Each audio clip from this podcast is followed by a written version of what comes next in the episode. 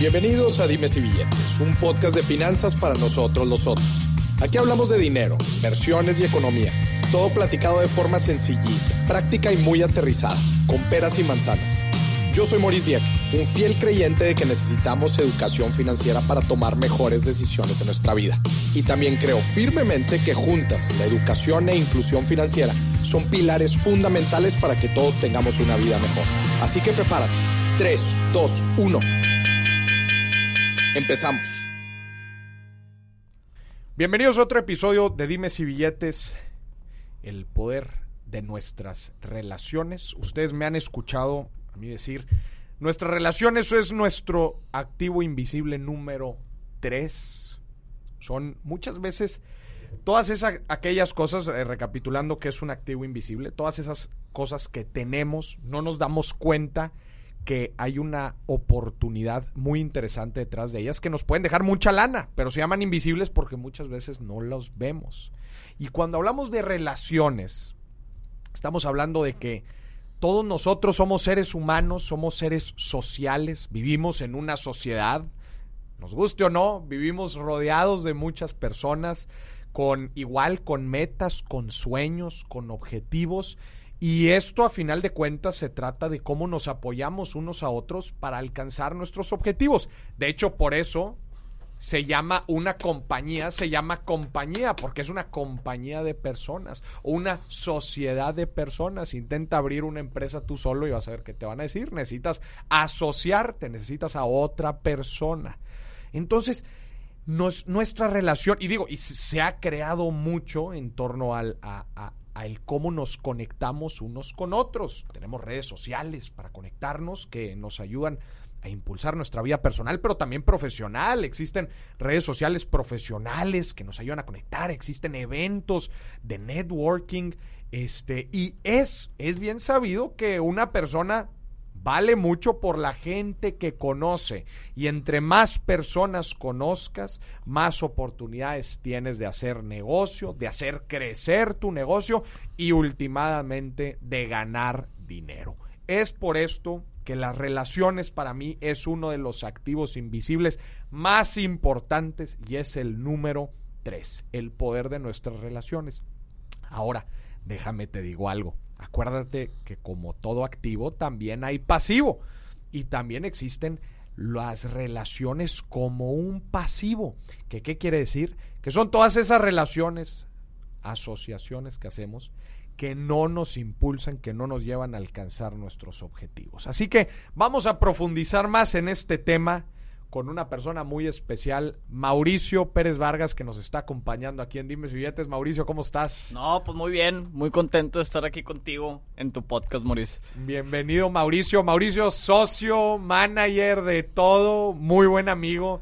Este, Mauricio, pues es un gusto, un gusto por fin tenerte aquí en, en Dimes y Billetes y pues estar, que nos estés compartiendo un poquito de toda tu experiencia relacionado al manejo de gente y de relaciones en la vida y en las finanzas o en la vida y en los negocios, porque ahora sí que a ti te ha tocado de primera mano de todos los tipos ahorita, por ejemplo, en para los que no sepan, pues Mauricio es el socio fundador de, de MPV Management, que es una agencia de representación de talento este, y bueno, pues ni qué, pues te toca trabajar muchísimo de la mano con, bueno, desde empleados hasta talento, ¿no? Y el manejo de talento, pues. Talento, proveedores, clientes, socios, muy diversas las relaciones que tenemos en el, en, el, en el transcurso de mi día a día. Pero eso es una parte, pero también nos puedes platicar también de toda tu experiencia antes de eso y actual también en otros negocios y cómo pues las relaciones han sido un factor fundamental para crear y crecer eh, eh, pues todos los emprendimientos, proyectos. Y ahora también que estás cerca de casarte, pues se me hace que también es súper relevante porque e, eso también le quiero dejar claro a la gente. Esto no es solamente relaciones profesionales, que claro que nos vamos a meter a hablar de todo eso y cómo podemos capitalizar y hacer dinero de nuestras relaciones, pero también nuestra vida personal. A ver, no, no somos robotcitos, no somos máquinas, este, también somos seres pues con sentimientos que pues también. Yo creo que las relaciones en todos los aspectos o te enriquecen o te restan. Punto. ¿Es There's no- activo o es pasivo? O, o es activo o es pasivo. Si hay una que otra persona ahí en el área gris, este, donde ni te no suma ni te resta. Pero la idea es siempre poder eh, acercarte a ellos, conocerlos para poder, de cierta forma y entre comillas, catalogarlo como un activo, como un pasivo. Claro. Evita los pasivos y vete con los Y, activos. y vete con los activos. Mauricio, platícanos un poquito para entrar en contexto, toda la gente te conozca. Platícanos un poquito de tu trayectoria, lo que has hecho, qué estás haciendo ahorita. Oigan, primero que nada, pues, pues muchas gracias por tener memories, muchas gracias a la audiencia por, por regalarnos un minuto de su tiempo para escucharnos. Les voy a platicar con el corazón, les voy a platicar este un poco de mi trayectoria, de mi experiencia y espero pues les aporte mucho. Gracias por, por estar aquí. Pues para mí es bien importante, este, este tema es muy relevante porque pues al final del día es una relación de sociedad, de amigos, de, de cliente, de manager, de, de, de Mm, eh, eh, eh, tú y yo tenemos una relación con demasiadas categorías, por así decirlo, demasiadas etiquetas, ¿no? Al mismo tiempo que somos amigos y nos podemos echar una cervecita este, juntos, también estamos todo el día trabajando pues en la parte como manager, pero también tenemos otras empresas en las cuales somos socios. Este, entonces Tiene diferentes perspectivas la relación. tiene muchísimas, este, correcto, muchas, muchas perspectivas y eso es bien, bien, bien padre, ¿no? Al final del día poder combinar todo esto. Sobre mi trayectoria, pues, ¿qué te digo? Actualmente, este, gracias a, mucho trabajo, a Dios y a, mucho sudor y esfuerzo, este, tenemos cuatro empresas. Actualmente tenemos cuatro empresas dentro del, dentro del área de, de redes sociales, dentro del área digital, publicidad.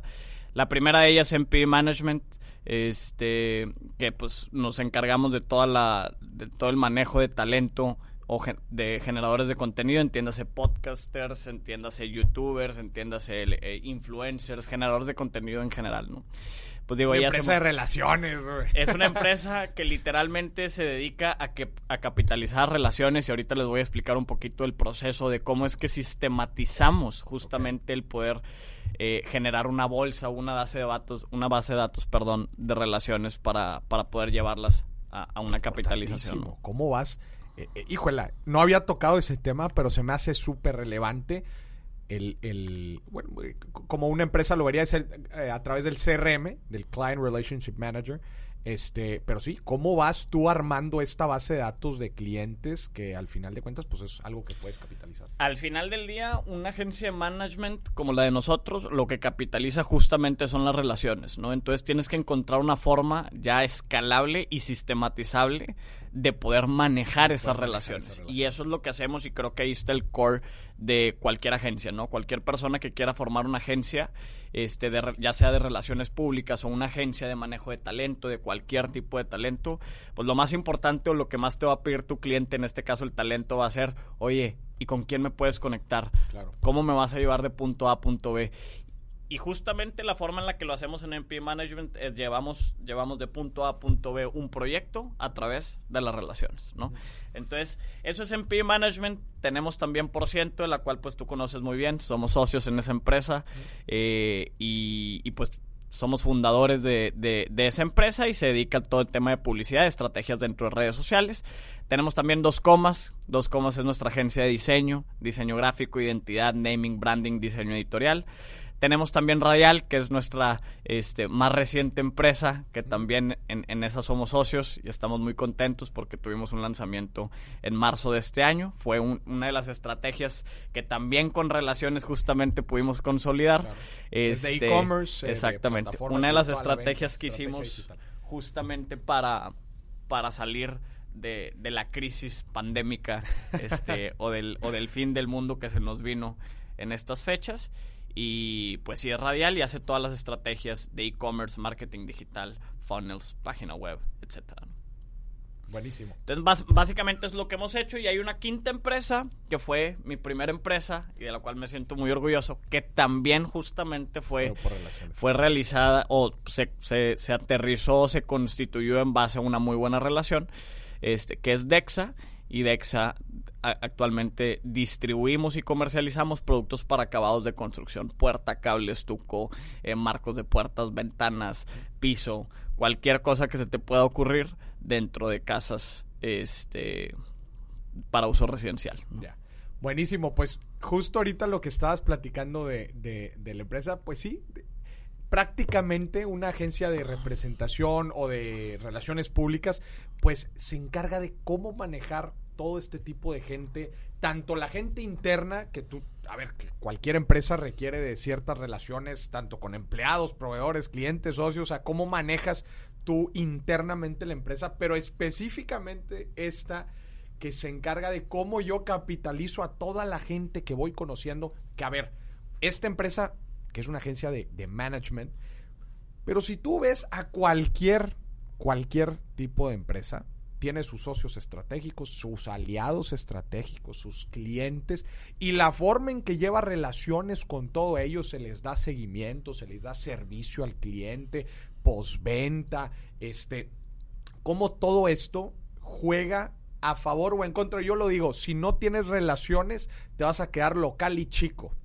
Para crecer, si ya sea si te quieres ir a una nueva ciudad, atacar un nuevo mercado, abrir una nueva sucursal, abrir un nuevo negocio, lo que sea, necesitas tener relaciones. Tú llegas a una nueva ciudad y ¿qué haces? o, llegas a Estados Unidos, por ejemplo, que platicábamos en un episodio este, anterior. ¿Qué es lo primero que tienes que hacer cuando... hay relaciones. ¿A quién conozco? Hablarle a todas las personas que conoces de ese lugar. Hablarle a todas las personas. Oye, sacas tu, sacas tu base de datos. Oye, ¿a quién conozco aquí? Oye, no conozco a nadie. Pues déjame ir a la Cámara de Comercio. Y déjame ir a la embajada. A ver si me pueden organizar y déjame uno al club. Y déjame, uno al club de mexicanos en no sé dónde. Y, y, y así es. Y tú llegas a una nueva ciudad y, a ver, ¿a quién está aquí? Oye, ¿a quién conozco? Digo, eh, mucho de esta administración, llamémoslo así, administración de las relaciones, hablando ahorita específicamente de la parte profesional, se ha facilitado mucho gracias a la tecnología. Por ejemplo, existe desde una red social, por ejemplo, un LinkedIn, que es una red social profesional en donde tú rápidamente con una serie de filtros tú puedes saber quién es tu red de contactos, en dónde, en qué trabajan y cómo poderlos conectar. Eh, contactar. Entonces, un Tinder, ¿no? pero profesional, digamos, ¿no? Entonces, este, desde eso, desde eso hasta las nuevas pues softwares que ayudan a las empresas dentro de puede ser todo un ERP o un CRM muy particular en donde pues cómo vas metiendo a clientes o prospectos dentro del embudo, los vas atendiendo y cómo pues se quedan este pues en el mejor de los casos pues un largo tiempo contigo y tú les vas dando servicio, etcétera. Y también algo bien importante es, es, es justamente tú, o sea, ¿cuáles tus habilidades o tus desventajas dentro de la dentro del generar relaciones, ¿no? Porque hay personas que tú lo sientas al lado de un árbol y se va a ser mejor amigo de ese árbol y que tienen esta parte eh, muy desarrollada, la parte, los social skills, por así decirlo. Pero hay personas que nos cuesta más trabajo, caray. Hay personas que tal vez son más introvertidas y, y, o personas que parecen ser muy extrovertidas, pero que les cuesta trabajo hacer las preguntas adecuadas para realmente poder entablar una buena conversación que después origine o desemboque en una buena relación, ¿no? Y al final de cuentas creo yo que, y, y, y ahorita yo les voy a contar un caso muy en lo particular de cómo soy yo en esta forma de, de o, o qué tantos social skills considero tener o no. Y, y, muchas personas me dicen, es que tú eres súper social, tú eres súper extrovertido, tú eres... Y la verdad es que no, caray. O sea, la verdad es que ah, de cierta forma sí soy extrovertido, pero no soy tan social. ¿Y a qué me refiero con no son tan social? Yo no me puedo sentar al lado de alguien que no conozco y sacarle plática de la nada. Me cuesta mucho trabajo. Es, es, es, es un ejercicio consciente que hago porque sé que de entrada pues es importante para mi trabajo y dos porque entiendo el poder que tienen las relaciones y me forzo a mí mismo para llevarlo a cabo. Pero si a mí me preguntaras... No es, no es una inclinación natural. No es una inclinación natural, es algo que he venido trabajando y es algo que he desarrollado. Sí el ser extrovertido, ojo, pero no el ser social al principio con personas que no conozco. Me cuesta mucho, por ejemplo, hacer las preguntas adecuadas para mostrar interés en la persona. Y eso al final del día, si no es, si, no se ve transparente, no conectas con la persona. Entonces yo me... Sí, si se ve forzado, pues no, no conectas con la persona. Entonces, pero para algunos es más fácil que no se vea forzado que para otros. Me encanta este caso muy específico porque quizás hay gente que nos esté escuchando y dice exactamente lo mismo. Dice, Maurice, yo no soy tan social, veo eventos de networking, este, me invitan a una cena, me, eh, y se me dificulta. hacer negocio. Me dice, Maurice, yo entiendo la importancia de hacer relaciones, pero me cuesta, no soy... Me gustaría que me platicaras un poquito ahorita de tu proceso. O sea, a ver, tú ahorita dijiste, yo lo hago conscientemente, que es algo importante, entonces yo trabajo para ello. Me gustaría que, que, le platicaras ahorita a la gente cuál es tu proceso. Ahí está mi, prometida de testigo que cada que vamos a un evento estos de, networking o algún evento al cual ustedes los invitan y pues nosotros tenemos que ir y sé que van a ver este, relaciones importantes, cómo es todo un tema para mí el, el, el ir al evento, el simple hecho de ir para conocer personas o relacionarme es, es que un me tema, gustaría, ¿no? ahorita, perdón, déjame dar un paréntesis rápido. No me refiero, y, y, quiero que la gente lo entienda muy bien, cuando hablo de un evento de networking, no me refiero a un evento per se de networking en donde el título del evento es networking este, para no sé qué. No. Eso para mí no es un evento de networking. Sí, o sea, sí cae dentro, pero para mí un evento de networking es el lanzamiento de que está haciendo una nueva empresa en donde te están invitando y donde puedes conocer pues algunos directivos que están ahí. La inauguración de un restaurante. La inauguración de un restaurante, este, la fiesta, eh, la posada, este, el evento anual, el eh, un evento que está organizando una empresa, cualquier nada Tipo más, nada más de para poner eso es cualquier tipo de evento en donde se va a abrir la posibilidad de conocer gente interesante, gente que te vaya a aportar en tu vida o en tu negocio o en lo que sea. Para mí eso es un evento de networking. Entonces, volviendo al tema, ¿cuál es tu estrategia? ¿Cómo le haces? Si ya nos dijiste que no eres una persona que se inclina naturalmente a, uh, fregón, me encanta tratar con gente, me encanta ir a... ¿Cómo le haces? Porque te toca, te tiene que, te tiene que tocar. De entrada, voy, voy a partir de cómo tengo cómo soy yo en esa parte de los social skills o, o qué tan desarrollados o qué tan o cuáles son mis áreas de oportunidad dentro de, de esta parte, ¿no? Yo de entrada soy una persona extrovertida, sí, pero con las personas con las que tengo confianza. Al final del día, todas las personas, y esto es, es una intimidad que les voy a contar aquí a tu audiencia, que creo que es, es, es la primera vez que lo comento así de abierto, y es el hecho de que todos creen, o yo, de cierta forma, eh, muestro una imagen muy segura de mí, porque al final de cuentas la seguridad es lo que te hace tener la apertura pa- para, para poder llegar con alguien y sacar Claro. este, una buena plática, una buena conversación para que desemboque una relación. Pero eso no es cierto, o sea, a mí me cuesta mucho y tengo una inseguridad que no sé a qué se debe y no sé cuál sea, que cuando no conozco a alguien, siempre siento que, que esa Ah. persona puede llegar a pensar, ay, esta persona que me está aquí queriendo sacar plática como que qué.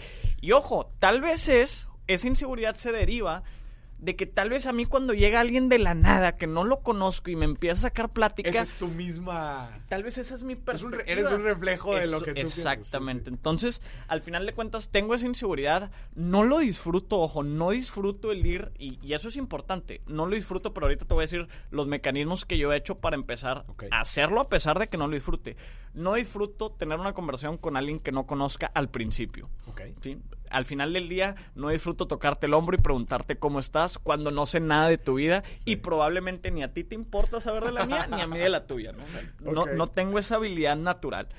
Pero creo que cuando eres consciente de lo que te causa una sensación de eh, insatisfactoria, por así ¿O decirlo, disgusto? o disgusto, pero se escucha como muy feo Sí, porque sí, realmente no es disgusto, es simplemente una pequeña astillita ahí que quizá Incomodidad, güey. Exactamente, Incomodidad. no es como estar teniendo una plática contigo que te sientes en toda la confianza con tus hermanos, con claro, tus claro. amigos más cercanos, con tus familiares, ¿no? Ahí te sientes tú, eres tú. Aquí de cierta forma y al principio de una relación eh, uno siempre muestra, no, no llega de lleno a, a mostrar 100% como es, ¿no? Entonces tiene que poner estos filtros. Y a mí el poner esos filtros me causa, pues sí, una, una pequeña incomodidad. Ok. Entonces lo primero, así muy aterrizado y muy práctico, es identificar qué en esas relaciones o qué parte del proceso de generar una relación es la que no disfrutas, la que no te gusta.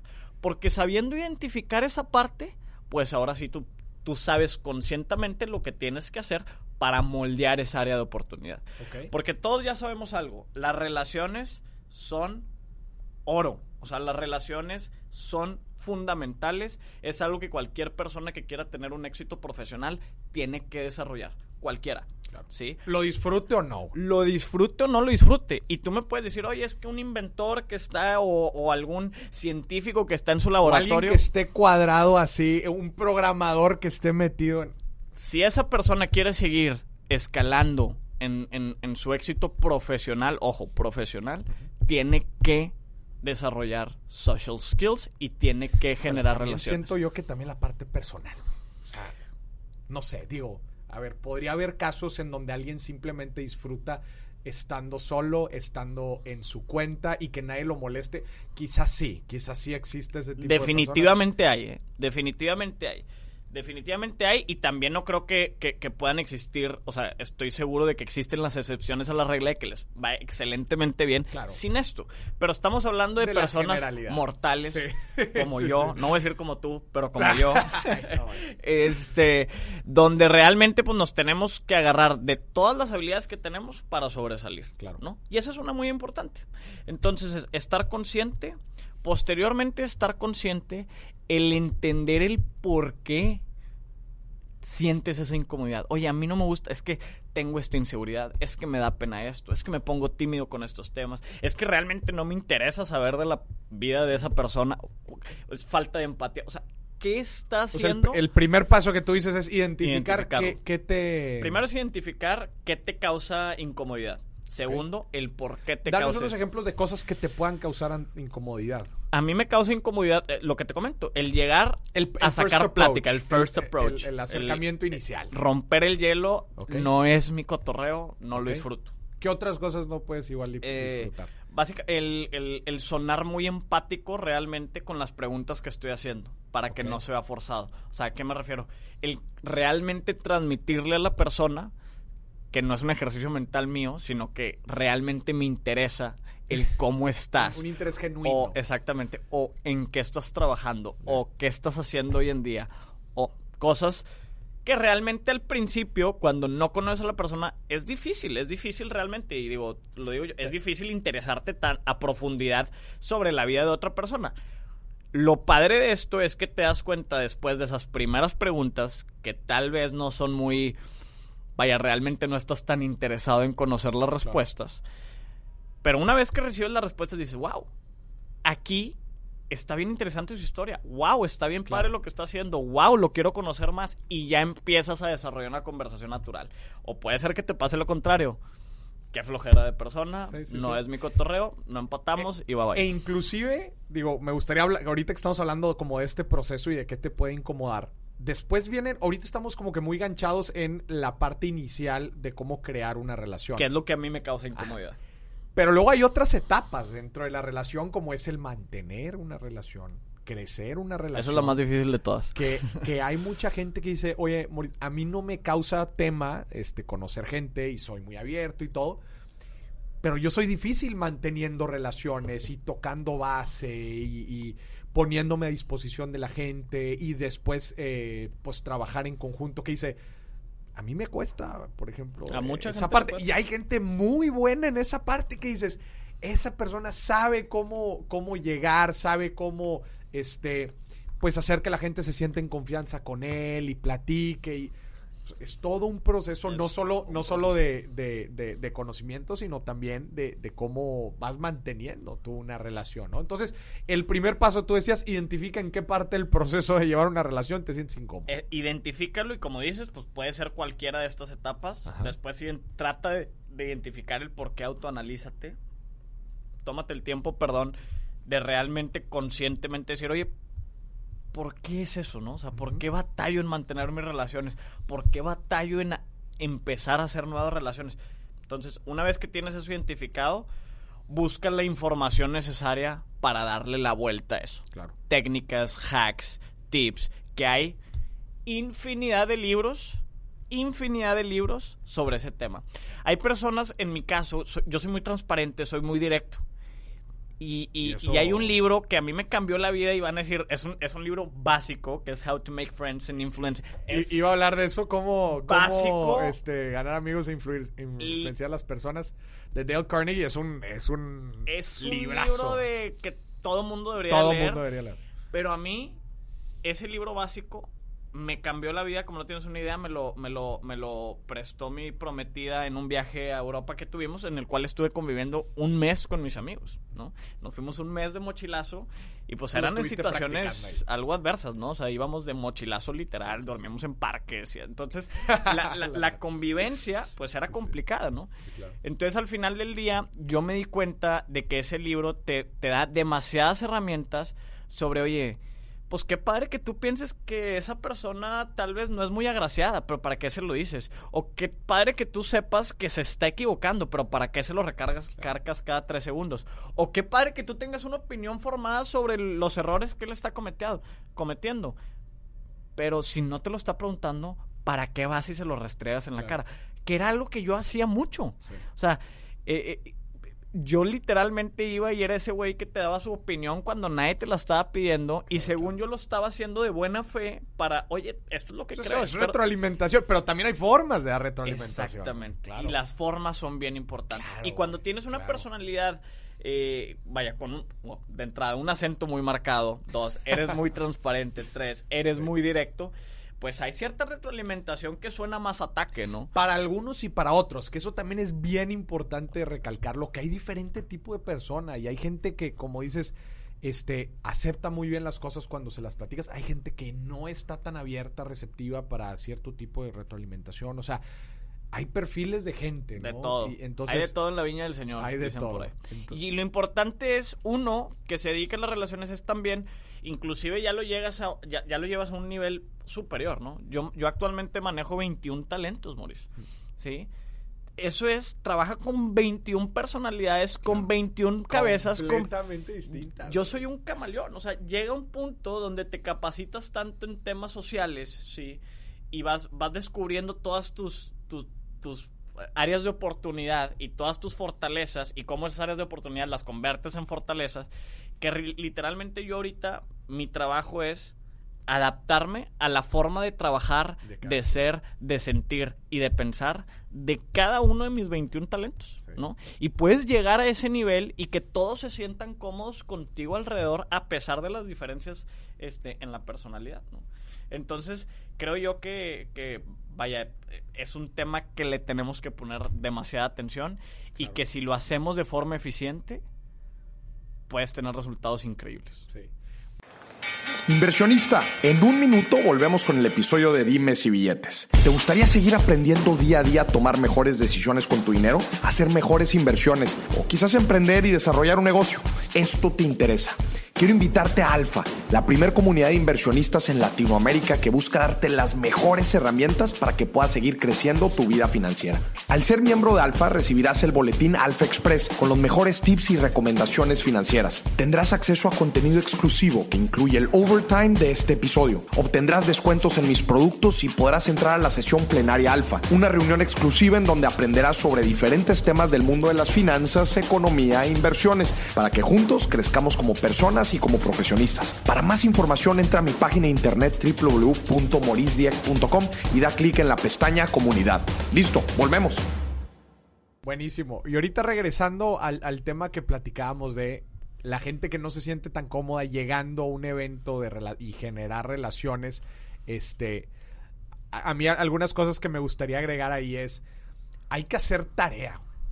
La gente quiere llegar en blanco a cualquier evento Como y todo. decir, no, pues, este, a ver, y lo que vaya a salir, este, obviamente va a haber gente, pues, más, más administrada y más disciplinaria en este tipo de cosas, pero pues yo lo que le digo a la gente es, oye, ¿quién va a ir?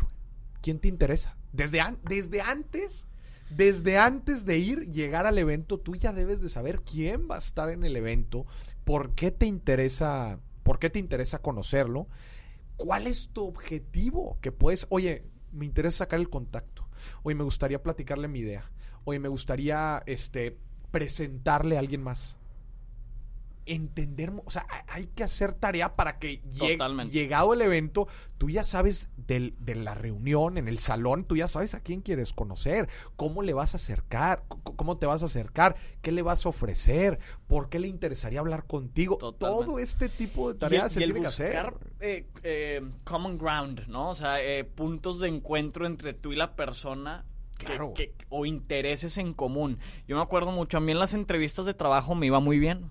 Este, en mi etapa estuve cinco años este, trabajando, como coloquialmente se dice, Godín. Ajá. Y en las entrevistas me iba muy bien. ¿Y por qué me iba muy bien? Porque llegaba a la oficina y veía que tenía un casco de fútbol americano de algún equipo y le sacaba plática de eso. Y luego veía que otro tenía una pelotita de golf por ahí. Oye, ¿qué onda con esa pelotita? Entonces vas buscando los intereses y haces que la persona se sienta cómoda en su área de En interés. su área de Al final del día cuando... Y, y ojo, ¿eh? O sea, se oye, porque también existen esas... No, yo, yo no tengo necesidad de agradarle a nadie. Bueno, está bien.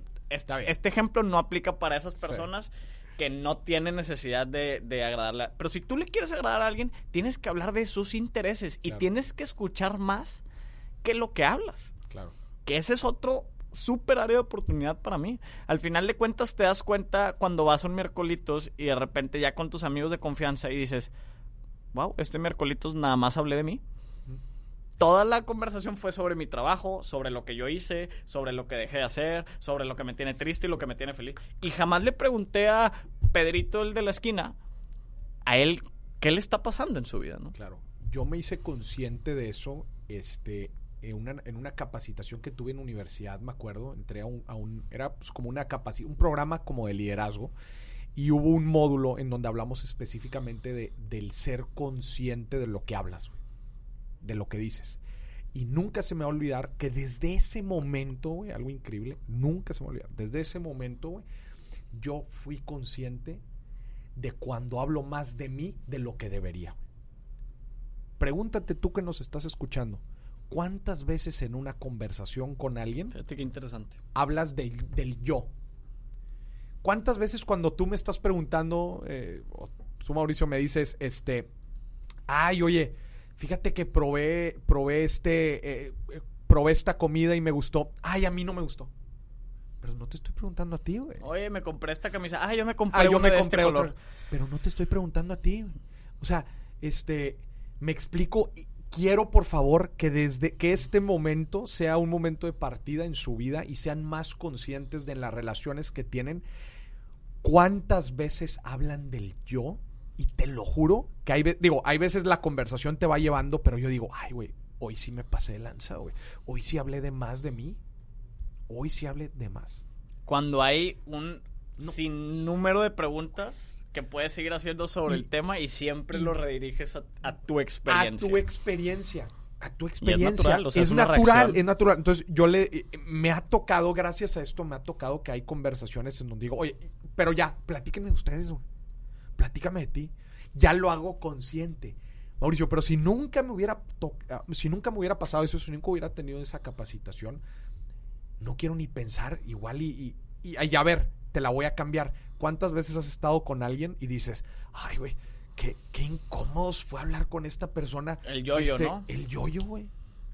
Hablaban nada más de él y, y, güey, pues yo también tenía cosas Mimi. interesantes, este, Que platicar. que platicarle, que comentarle, pero se la pasó hablando de él. A ver, también pregunta para toda la gente que nos está escuchando, ¿cuántas veces les ha pasado, seguramente más de una, en donde estás teniendo una conversación regular con una persona y terminando esa conversación dices, pues no sé, hubo algo que no.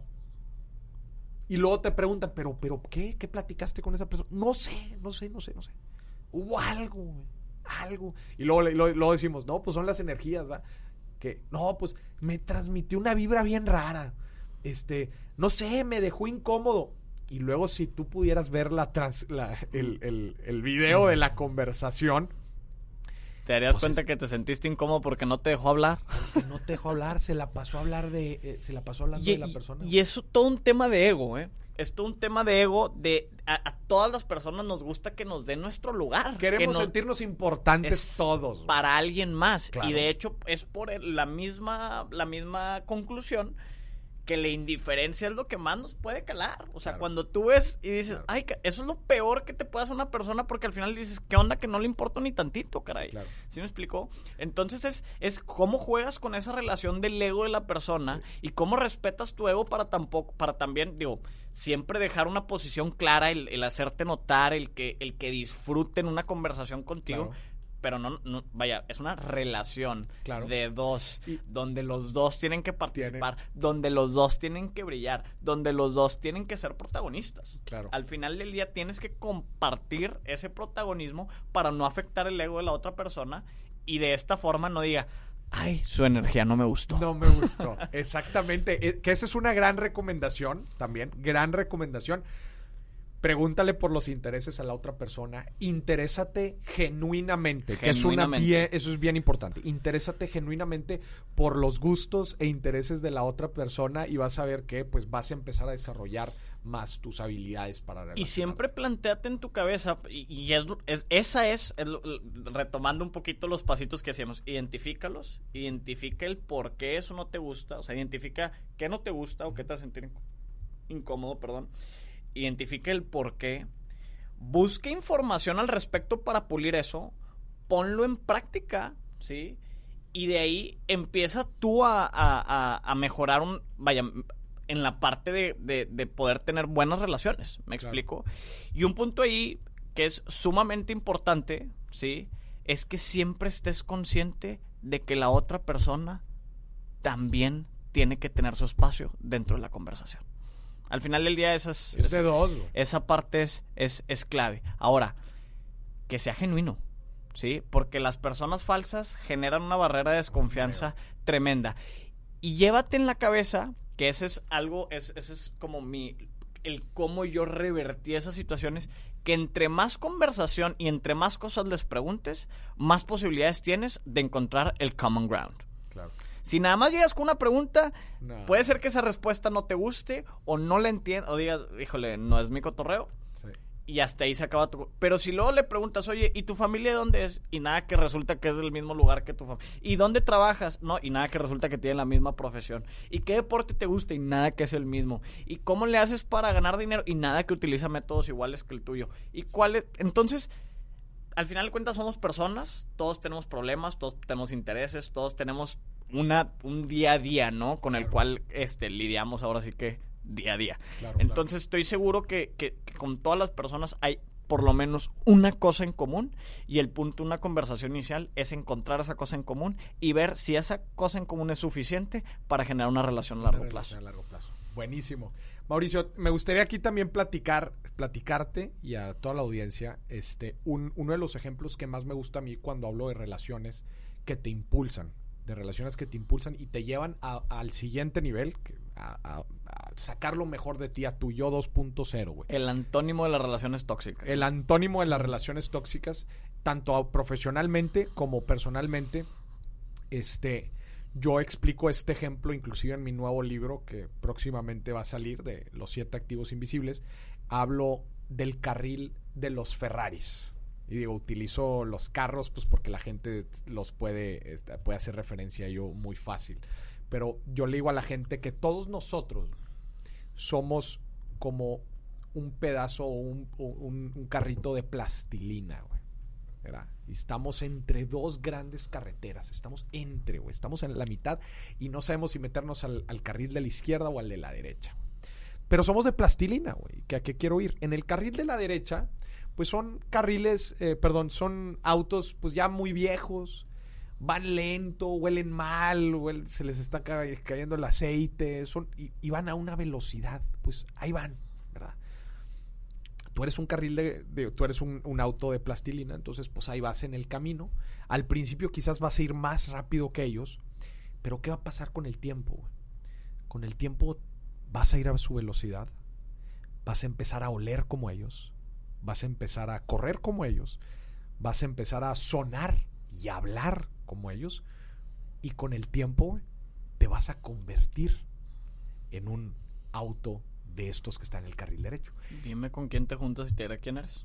¿Qué pasa con el carril del lado izquierdo? El carril del lado izquierdo son carril de Ferraris, güey.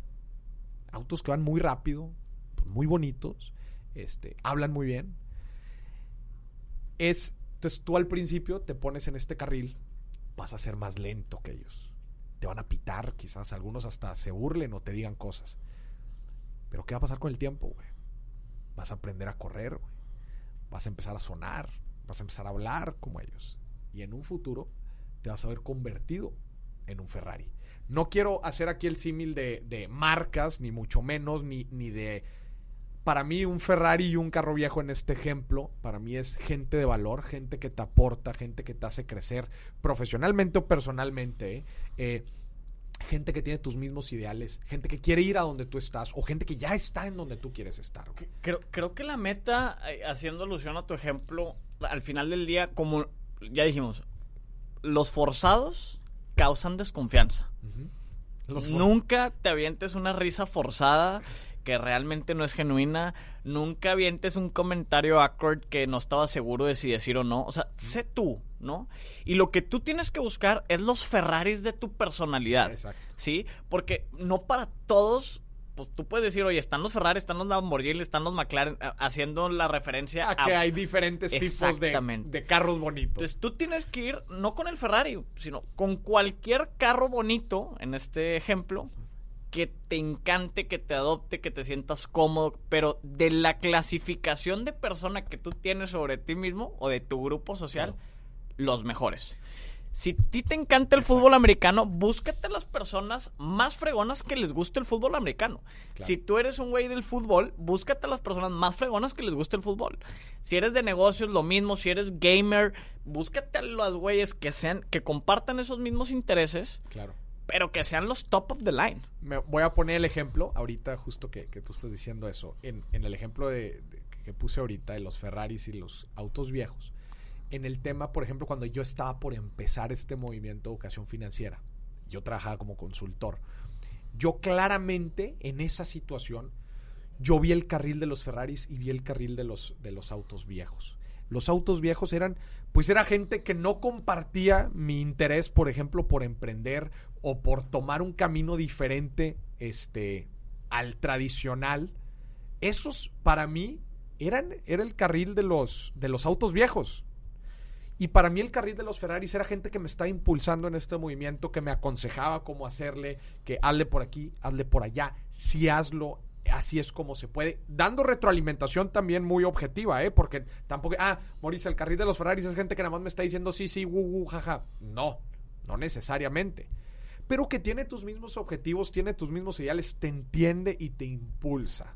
Para mí ese fue el carril de los Ferraris y lo vi clarísimo, clarísimo justo cuando me lancé al ruedo de empezar el proyecto de educación financiera. Porque había gente que no lo apoyaba, había gente que sí, había gente que dentro de los que sí yo identifiqué muy claramente que estos, esta gente me va a impulsar a llevar este proyecto a un siguiente nivel.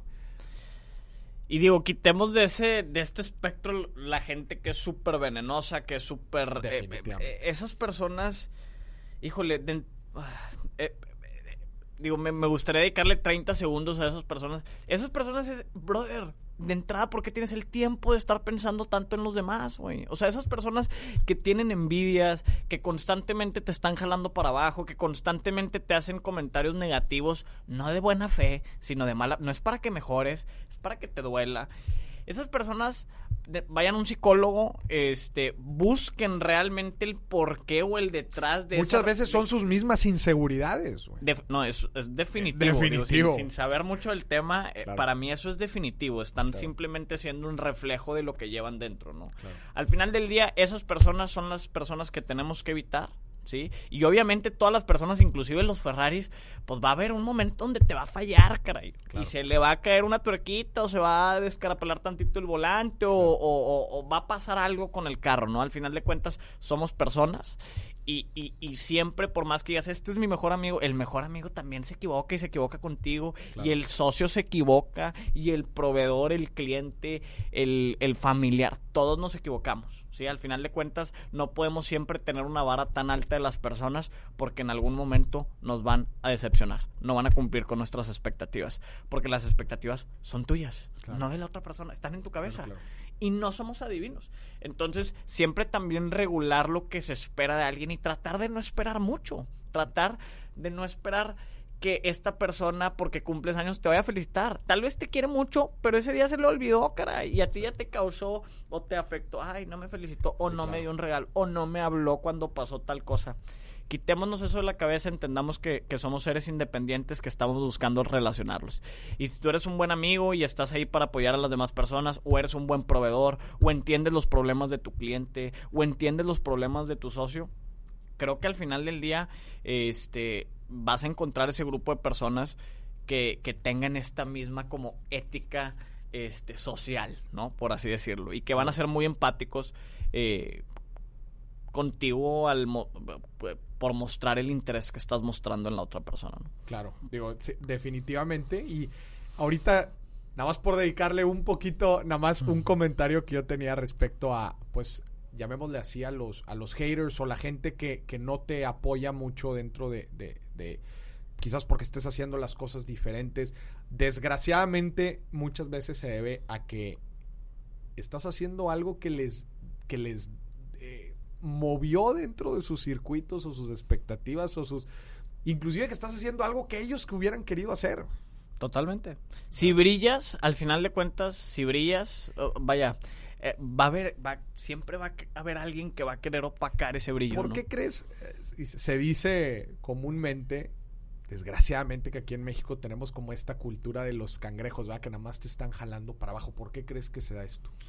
Híjole, creo que creo que de cierta forma es real. O sea, creo que sí vivimos eh, hablando de México y también mucho aquí localmente en, en Monterrey, este, donde nos hemos creado competencias inexistentes. O sea, todo el mundo cree que está compitiendo contra todo el mundo cuando no es así. De hecho, yo creo, y, lo digo por muchas de las personas, con los que no se están comparando y están como caballos viendo solamente su camino sin ver el carril de al lado son los que llegan más lejos, porque nada te distrae.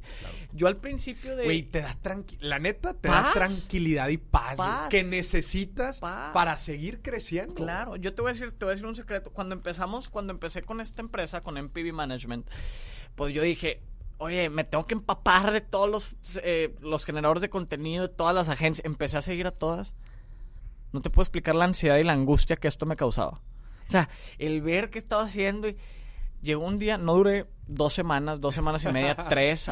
dije, espérame, yo en la vida me he comparado, soy una persona con muy pocas envidias en mi corazón, nunca he envidiado la vida de otro o lo que tiene el otro, o sea, no es, no, no, no es, no es un sentimiento común en mi ser. Y dije, no, no, no, y para atrás los fielders, eliminé a todos. Yo solamente los sigo a ustedes. Tengo una persona que obviamente en el equipo se encarga de estar revisando qué está pasando. Porque también es importante, como referencia, ¿no? El, benchmark, el famoso, pues yo tengo que saber qué está haciendo la competencia. Pero sí, tienes un, un punto bien importante. Pero yo soy un caballo que estoy viendo mi camino, que estoy viendo por tu proyecto, por el proyecto de Farid, por el proyecto de todos los talentos. Estamos y, y, buscamos, y realmente buena vibra a todos. O sea, al final del día, a mí el drama, y hay personas que disfrutan, ¿no? De, este drama, de este pique. A mí el drama no me gusta. Yo prefiero generar buenas y largas relaciones. Prefiero ser un referente que cuando las personas digan, ah, necesito algo de este tema, se les venga yo a la cabeza y tratar de darles una solución, echarle la mano a los que puedo. A los que no, pues lo siento mucho. Este, pero, pero básicamente irte por esa línea sin estarte comparando. Creo que te distrae te genera una sensación fea, o por lo menos a mí me genera una sensación fea, y, aporta muy poco, o sea, realmente resta más. Y a ver, tú estás dando aquí el ejemplo de los negocios, güey, pero vamos a ser sinceros, ¿cómo afecta nuestras relaciones personales el tema de la comparación. Eh, desgraciadamente, y lo digo una y otra vez, este, pues las redes, pues las redes sociales han, este, si bien algo que mata la paz del ser humano, que le genera muchísima ansiedad, es el tema de la comparación, como ya, decías ahorita. ¿Cómo han afectado las redes sociales que pues nos han puesto a todo toda la referencia y toda la comparación en una pantallita? En una pantallita. En verdad ese, ese es un tema bien delicado. Eh, las redes sociales definitivamente tienen su, su, su, lado positivo, como es, pues me permiten a mí llegar con un mensaje educativo a millones de personas, pero usado de, la, usado de una mala manera, eh, te puede causar muchísima, muchísima. Creo que solamente detenerte y pensar, eh, escucharte, me explico, o sea, creo que vamos tan que no es y dices, ay, esta persona nada más me está haciendo daño y lo sabes, siempre hay algo dentro de ti que te lo dice. Sí, hay algo dentro de ti y que te sigues así de que, ¿sabes qué? Fuck it, vamos a seguirle, eh, síguele dando, eh, tú, échale para adelante, va a cambiar no va a cambiar. ¿Por qué va a cambiar? ¿Por ti? Porque a ti no te cae bien. No, güey. O sea, hay otras personas que tal vez sí les gusta ese cotorreo. Nada más es detente a pensar, brother, cada que me sale esta persona en Instagram, hay algo raro que se siente dentro de mí. Déjala de seguir. Es magia. No te vuelve a aparecer una persona que seguías y dejas de seguir. No te vuelve a aparecer. O sea, es, literal magia. Sí, eh, aterrizando ya un poquito el tema de las redes sociales, eh, que es un ejercicio este, bien interesante. ¿Cuándo fue la última vez que te pusiste a, dejar de seguir gente? Yo a partir de esta realización, mi, mi Instagram personal, por ejemplo, que es la plataforma que, actualmente más utilizo, eh, tengo, está privado desde ese momento, le puse private, tengo 1300 seguidores, que son personas que de cierta forma en algún momento conozco, este, o he conocido, y tengo todas las solicitudes de personas que pues, no conozco. O sea, no conozco y, y, y, no, caray. O sea, no, no, no, me, no tengo esa habilidad que ustedes tienen o con las personas de poder hacerlo como muy abierto, ¿no? Para ese, mi, mi, por así decirlo, mi, mi plataforma pública es la MP Management. Ahí también estoy constantemente. trato de estarlo. La verdad no estoy tan constantemente, pero esa es como la parte de mi trabajo que es pública. Mi Instagram personal no. Entonces, por ende, pues no he tenido que este borrar nunca hacer este ejercicio. Que hacer este yo, ejercicio. yo en verdad se lo recomiendo a la gente. En verdad se los recomiendo. Haz un ejercicio de pícale. si tienes tiempo, hazlo en Facebook. En Facebook sí para que veas todo lo que te llegaba. tengo a tailandeses que me siguen, que en mi vida había visto a gente rusa, así que como con garabatos en su la, La red social que frecuentes, dale clic en seguidores, repasa toda la lista, elimina los que ya no te aporten valor. Háganlo seguido, en verdad. Les va a cambiar mucho algo. Porque acordémonos, estamos, si estamos ahí, si lo utilizamos todos los días, son mensajes que le estamos dando a nuestro inconsciente, son cosas, o sea, nos estamos llenando de esa energía, ¿no? Entonces, se me hace un ejercicio bien interesante. Mau, para cerrar el, episodio, creo que hemos hablado un poquito de todo, pero muy interesante, todo relacionado al, valga la redundancia, relacionado al tema de, relaciones. Eh, me gustaría que nos dieras aquí el decálogo. Nada más que no son 10. me gustaría que nos dieras tres pasos, tres pasos de cómo generar relaciones profesionales de valor. Profesionales. Ahorita vamos a enfocarnos al tema de profesionales. Profesionales es el win-win. ¿no? Al final de cuentas, tú no puedes llegar a generar una buena relación cuando no estás poniendo sobre la mesa que esa otra persona también gane. Gane conocimiento, gane experiencia, gane dinero, gane habilidades, gane algo. O sea, al final del día, cuando tú llegas y ofreces algo, ¿sí? Todas las relaciones que, que, yo he hecho, que han perdurado, son aquellas relaciones en las cuales todos estamos conscientes de lo que estamos ganando. Y tú siempre que hagas una propuesta, tienes que, más que hacerle ver a la persona, lo que va a pasar, es qué beneficio va a obtener esa persona. ¿sí? Al final del día, cuando tú llegas y dices, oye, pues tenemos 100 pesos, mira, Moris, pero híjole, están más de aquel lado y tú tienes más.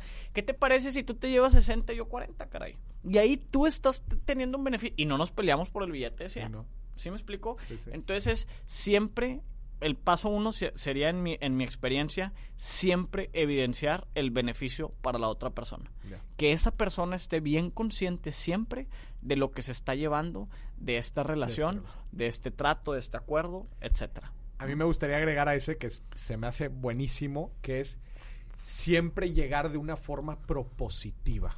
¿A qué me refiero? Me refiero a, especialmente cuando va iniciando una relación siempre como ser tú el que estás empujando el, el, cómo sí, como dices en este caso. Oye, si el 50-50 está rudo, empieza tú cediendo el día. Exactamente. Empieza cediendo bien. Que empiece de la mejor manera que, oye, muchos emprendedores también que al principio de, con sus productos o servicios llegan este, pidiendo el dinero de la gente, cómprame y cómprame y cómprame. Y cómprame. No sabes qué, ten, güey. Úsalo. Me dices cómo te va estás llegando ofreciendo valor. Estás llegando agregando valor. Porque al principio así es, güey. Tienes que validar que en verdad tu producto esté dando valor, en verdad que funcione, en verdad que le guste, que el pero si tú llegas de la nada pidiendo, ¿cuántas veces no llega alguien pidiéndote? A mí me da mucho gusto, por ejemplo, este eh, me llegan diferentes solicitudes de todo, de gente que quiere trabajar conmigo, de gente que me ofrece productos, etcétera. Los más interesantes y sinceramente los que me detengo a ver son la gente que llega con ofreciendo un upfront, que llega con algo enfrente. Y primero da y después recibe. Primero da y después recibe. Excelente. Primer paso. Segundo. Eh, el segundo sería el tema de la honestidad, caray. O sea, al final de cuentas, en, en, el tema de negocios, en el o sea, tienes que, creo que yo es una de mis más grandes virtudes, cuando han habido cosas buenas o han habido cosas malas, a todos mis socios voy y se las comunico tal cual como son. Les expreso lo más posible en palabras lo que está pasando por mi cabeza para que juntos decidamos qué hacer. ¿Sí me explico? Al final del día, las malinterpretaciones, más cuando estás dirigiendo ya empresas que tienes socios y ya estás eh, facturas arriba de los seis dígitos, tienes que ser bien transparente. Al final de cuentas es el patrimonio de todos y tienes que explicarles dónde está cada peso y por qué tomaste cada decisión para que no exista ningún tipo de malinterpretación o que no exista ningún se está aprovechando de mí o que no exista el cruzó la línea, ¿no? El, ser muy transparente, el ser muy honesto y, que, que, involucra también un tema de comunicación, para mí es fundamental. El siempre, siempre respetar la línea de lo que la otra persona te ha permitido y que esa persona tú siempre busques que respete la línea de lo que hasta donde tú le has claro, permitido. El, acuerdo que han llegado y por eso existe el acuerdo de socios y por eso existe el contrato entre con clientes, eh, por eso existe todo. Siempre. Y respetarlo a muerte, o sea, si tú ya quedaste en algo en enero y ya es noviembre y en noviembre cambiaron las circunstancias, espérame, en enero estuviste de acuerdo en esto. Y si cambiaron las circunstancias, pues fue por el buen trabajo que hicieron ambos, caray ya lo que pasa mucho en las relaciones, sobre todo en las profesionales y eso, es que se te olvidan todos los logros que inicialmente tuvieron y después pasan los años y dices, oye, pues es que ya no le estás aportando. Espérame, güey. El aporte inicial tiene esta consecuencia de tres años después y es igual de importante en el inicio que en el final, caray. ¿Sabes dónde se da mucho eso? Se da eh, en, por ejemplo, en, sesiones de evaluación, cuando se está evaluando este personal o en general estás evaluando algo, por ejemplo, se hacen las evaluaciones anuales. Tú cuando estás evaluando a un empleado, lo haces, imagínate, en diciembre. Vas a poner puras cosas. ¿De qué? De diciembre, noviembre o octubre. Ya lo de enero, güey, ya lo de febrero, ya lo de marzo. Ya se te olvidó. Ya se te olvidó, pero se te olvida también que la evaluación que estás haciendo es del año. Es anual. Entonces, si la persona por alguna circunstancia se equivocó mucho el último mes es o los últimos dos meses, vas a ser más propenso a poner una calificación negativa si, cuando en verdad la calificación es anual. Totalmente. ¿No? Entonces, y eso, digo, aquí estoy poniendo el ejemplo de, de, de una evaluación de desempeño en una empresa, pero eso aplica para todo. Güey. Eso aplica para todo. Somos, sinceramente, cortoplacistas. Somos muy cortoplacistas. La gente de memoria corta le, le, llamo yo, oye, espérame, ve, pues y, y, y, todo lo bien que pasó al principio. Caray, o sea, todo, todo el camino que recorrimos juntos, ¿sí? O sea, todas las cosas que sí pasaron bien, oye, pues claro, digo, al final de cuentas, y por ejemplo, yo lo veo mucho en relaciones con, con ustedes, con mis socios, donde dices, caray, uno está dispenso a equivocarse muchas veces, ¿no? Y más cuando estás hablando en representación de alguien, o sea, ve lo delicado que es, que es, que es el, la clasificación de relaciones que yo manejo. Son delicadísimas porque un paso en falso puede hacer que pierdas la confianza de tu socio, de tu cliente. Y ojo, después ese cliente vaya exparse el mensaje sobre tu error y ya todos te clasifican ahí y todos están con las antenas paradas de, a ver, a, ver, cuando dices, oye, espérame, güey, o sea, reconozco que tal vez en este caso mi juicio no fue el correcto, pero ¿qué me dices de todas las otras buenas muestras de voluntad de que esto funcione? Me explico, y tienen que estar sobre la mesa y uno siempre tiene, cuando uno es el juez, tiene que ser siempre bien objetivo, bien objetivo. qué difícil es eso. Es, es, un tema de sentido común que sabemos que es el menos común de los sentidos, ¿no? este, pero es siempre bien objetivo al momento de ser juez y dar tu veredicto si te toca dártelo, por ejemplo, como dices, con los empleados, con los socios, para repartir bonos, al, al, al final del año decir, oye, pues hiciste esto increíble, ¿sí? es tienes que ser bien objetivo, acordarte de lo bueno, acordarte la mano, de lo malo, poner todo en una balanza y ser tratar de ser lo más justo whatever the fuck that means, ¿no? Claro. Porque al final del día, pues la justicia está, trabaja, está atravesada por la subjetividad de alguien que esté imponiendo esa justicia, ¿no? Entonces, este, creo que ese es un gran reto y es fundamental en una relación. Entonces, recapitulando, paso número uno, tener bien identificado el win-win, Eso es primordial. primordial.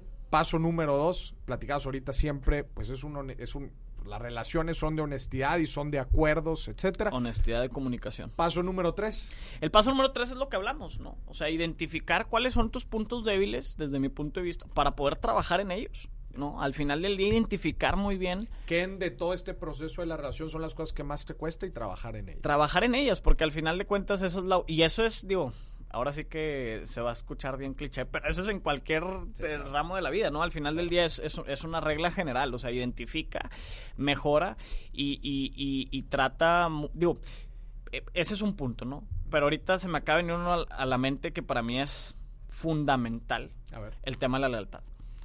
La lealtad laboral, la lealtad de amigos, para mí es de los valores más importantes en un ser humano. Es el tema de, de genuinamente ser leal a esa persona este, que, que está compartiendo un proyecto contigo o que tú estás compartiendo un proyecto con él. ¿no? O sea, e- ese tema es el, el ser agradecido siempre con lo que aporta cada quien, el constantemente recordar esa parte, oye, Maurice, gracias, güey, por, por, por este gran logro que, que hicimos juntos, por, la, por el granito de arena que pusiste, que nos puso en este objetivo. Oye, Maurice, eres un fregón en esto, güey, lo estás haciendo increíble en esto otro. Oye, Pedro Juárez, increíble tu habilidad para manejar la situación. O sea, el, el estar constantemente mostrando tu lealtad a pesar de todo el camino. Al final de cuentas, los caminos en las relaciones son tan largas como tú las quieras tener o como la vida en sí. Porque hay, hay relaciones que tienes desde los seis años hasta que la muerte los separa, Claro. ¿no? Entonces, al final de cuentas, en algo así de largo, con personas que sufren constantes cambios, Claro, claro. es todo un tema. Al final del día es todo un tema. Entonces, tienes que ser muy consciente de lo que pasó cuando tenías 6 años y lo que pasó cuando tenías 86, ¿sí? Y el estar constantemente agradecido por esas personas que están dispuestas a seguir contigo, estar constantemente agradecido por esas personas que te dan su lealtad, que están trabajando hacia los mismos intereses, los mismos objetivos, creo yo que es fundamental todas las en todas las relaciones se agradece una palmadita de bien hecho de vez en cuando. Este, Y, especialmente en un mundo de los negocios, hablemoslo así, eh, o, o también mundo en general tan cambiante, güey, tan, eh, pues las situaciones, los, los cambios son tan constantes en donde, eh, desgraciadamente, muchas veces el mundo de los negocios hoy en día y el también por el tema de estar tan conectados, pues tú te sientes de, no, pues si no me da esto, el otro, pues lo cambio de volada y cambias de proveedor y cambia, y el cliente te cambia y hay mucho cambio, inclusive en las relaciones personales, güey, hay tanto cambio porque hay tanta oferta de todo, este, y, y no nos damos cuenta el, el- el valor, creo que la lealtad se ha perdido, güey. O sea, es no es para tan mí un común, tema eh, los, nosotros que estamos en el negocio de la buena reputación en el negocio de creo, ¿Cómo creo lo que, vemos, creo que para mí es un tema con tus proveedores con tus clientes tienes que ser muy leal tienes que ser muy transparente Y en las malas estar ahí para ellos y apoyarse porque en las buenas también van a estar ahí. En güey. las malas es, acuérdate de lo bueno y sé leal al proyecto. Al final del día no somos perfectos, somos humanos y nunca te olvides. Todos siempre queremos más y ese es un problema. Tú llegas a un, al punto B y ahora quieres llegar al C y quieres seguir y, y- y querías obtener un negocio de tanto y ahora quieres del doble y querías cumplir una meta y ahora quieres tres veces esa meta. Entonces, pues al final de cuentas, si es un cuento de nunca acabar, no te pienses en lo que no has conseguido. Al final de cuentas, para evaluar una relación comercial o una relación, es todo lo que has conseguido hasta ese es hacia atrás. Es, es, es, llegué a esta meta. ¿Cómo llegué? Pues llegamos juntos, llegamos de esta forma, él aportó esto, yo aporté esto. Porque si siempre estás juzgando hacia el futuro y hacia lo que no tienes, pues esa vara, Nunca esos zapatos nunca nadie te los va a llenar. Claro. Entonces, este, creo que eso es bien importante. Ahora bien, Maurice, eh, sé que ya habías dado el pitazo de salida, pero eh, yo, yo, yo, yo también te quiero hacer, te quiero hacer una pregunta, ¿no? Ok, O te quiero, de cierta forma, revirar esa pregunta. Para ti, ¿cuál ha sido el reto más difícil que has tenido que sobrellevar en una relación? El reto más difícil que he tenido que sobrellevar en una relación. creo, eh, de- dentro de estos pasos que, que, que tú platicas, güey, eh, yo el, el- el- me concentraría en el uno, güey. Porque es un arte, güey. La parte de, y ahorita el- el uno a qué me refiero, a la parte de llegar con el win-win para buscar siempre el cómo sí, güey. Por ejemplo, a mí mantener relaciones, darles el mantenimiento, el ser honesto, el ser leal, a mí no me cuesta tanto, güey. Porque, porque That's soy una persona muy consciente, porque, y tú decías ahí, hay que identificar en lo que no eres bueno, entonces creo que en esa parte estoy bastante bien. Pero el, en el momento inicial, el crear estas ofertas correctas, en cómo genero yo un win-win que nos favorezca a los dos, el cómo hacemos este primer approach de vamos a buscar el como sí, de cerrar esta primera relación. Eh, digo, estoy hablando específicamente de las relaciones de negocio.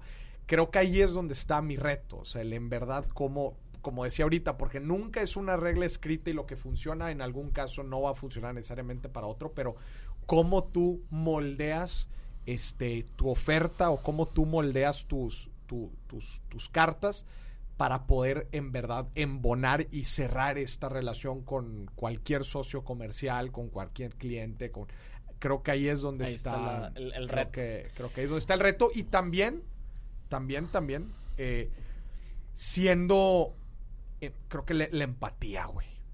La empatía es algo que Es se tiene tema. que trabajar todos los días. Todos los días. Porque tú estás tratando con personas, sea cliente, güey, sea pareja, sea proveedor, sea socio, sea quien sea, güey. La persona que tienes enfrente, que no eres tú mismo, tiene expectativas y tiene metas y tiene sueños y quiere cosas. Tienes que entenderlas. Tienes que saber Tratar de entenderlo siempre. Tratar, güey, tratar. Y hago tanto esfuerzo en eso, güey. Me cuesta, hago tanto esfuerzo en eso. cuando no, no, parece que te cuesta, que realmente no, te porque lo, güey, porque soy lo muy trabajas. consciente y lo trabajo. Que cuando alguien no es así conmigo, güey, me, me duele, güey. Me cuesta. Cuando yo siento que alguien no está siendo empático conmigo, lo resiento mucho. Porque yo trabajo mucho en ello, güey. Porque yo Es- es siempre busco trabajar en eso, güey. De hecho, más que el primer punto de crear, este, en verdad, el win-win, más yo me pondría en esto. O sea, Fíjate qué interesante. Güey, la empatía, güey. Eh, la empatía en las relaciones a mí se me hace algo fundamental, güey. No, Tú tienes que saber ponerte en los pies de los demás. ¿Por qué estás sintiendo eso? ¿Por qué me lo dijo, güey? ¿Qué estará pasando por...? Digo, desgraciadamente eso también me hace volar mi cabeza un chingo, güey, que no está tan chido tampoco. Pero, ¿por qué está pensando eso? ¿Qué es lo que él está esperando ganar de esta relación? ¿Qué quiere? Y no tomarse las cosas personal, cara. Yo tuve un jefe que, que eh, el almacenista de este despacho en el cual estuve, uno de los, fue, fue un gran despacho y una gran escuela, era bien grosera, güey. Era una persona, güey, que decías, híjole, no quiero ir al almacén a buscar estos archivos. Este, que fue en mis épocas de practicante, entonces, pues tu trabajo era organizar archivos, Sí, ¿no? claro. Seamos honestos. Entonces, este, y ir al almacén, porque decías, oye, y yo de cierta forma no reacciono bien, o en ese entonces no tenías, No, re- no. a mí tú me decías, chinga, pues, pues, al doble para ti, güey. ¿Sí, sí me explico? O sea, Sí, tú sí, vas frontal por la vida diciendo, oye, y entonces voy con mi jefe, en aquel momento mi jefe directo, y le digo, oye, güey, ¿qué- ¿qué onda con esta persona? O sea, ¿por qué está amargada? ¿Qué le pasó? ¿Qué le conoces tú? Ajá. ¿Por qué te tiene que hablar así? O sea, porque claro. alguien llega con una sonrisa, la saluda y te contesta de la forma en la que te contesta. O sea, explica. Claro. Y me dijo, brother, que te valga madre, güey. O sea, ¿por qué te importa, güey? O sea, no Sí, te sí, lo sí. tomes personal, güey. Ese fue un gran consejo de Rodrigo Garner, le mando un fuerte saludo, que me dijo, hermano, nada en las relaciones laborales te lo tomes personal. Tú no sabes si se está divorciando, tú no sabes si falleció un ser querido, tú no sabes si se peleó con su hijo, tú no sabes si le han ido a visitar sus nietos, tú no sabes nada, Nada, de su vida como para entender el contexto. Tú no sabes si por dentro ella está súper feliz y simplemente así es, güey. Sí, ¿Por sí, qué? sí. Porque no la conoces. Entonces, nada te lo tomes personal. Y eso es algo bien importante hoy en día porque parecemos una sedita ahí de por, una, De una cualquier servilleta cosa te- así de que te mojas y, y te rompes este te hacen tantito así y se rompe la- o sea te desbaratas por cualquier cosa en, Claro. en- en la época de la sensibilidad humana que, que, que, brothers no seamos tan sensibles. Este, vamos para adelante, no nos tomemos las cosas eh, personal. Nadie, creo que sí hay personas, pero demasiado pocas personas en el mundo se levantan diciendo, hoy me voy a fregar a alguien. No creo, güey. O sea, creo que al final de cuentas nadie quiere eso. Todos están buscando, su paz interior, objetivos, Exactamente. Entonces, este, pues, pues veámoslo de, de, esa forma. Qué importante es esto, Mauricio. El, sí, definitivamente, güey. No, no, nunca sabemos qué es lo que está pasando a alguien en su vida y no, tomar, no, tomarlo, no tomarlo a pecho y sacar lo mejor de lo, de lo, de lo que se pueda, ¿no?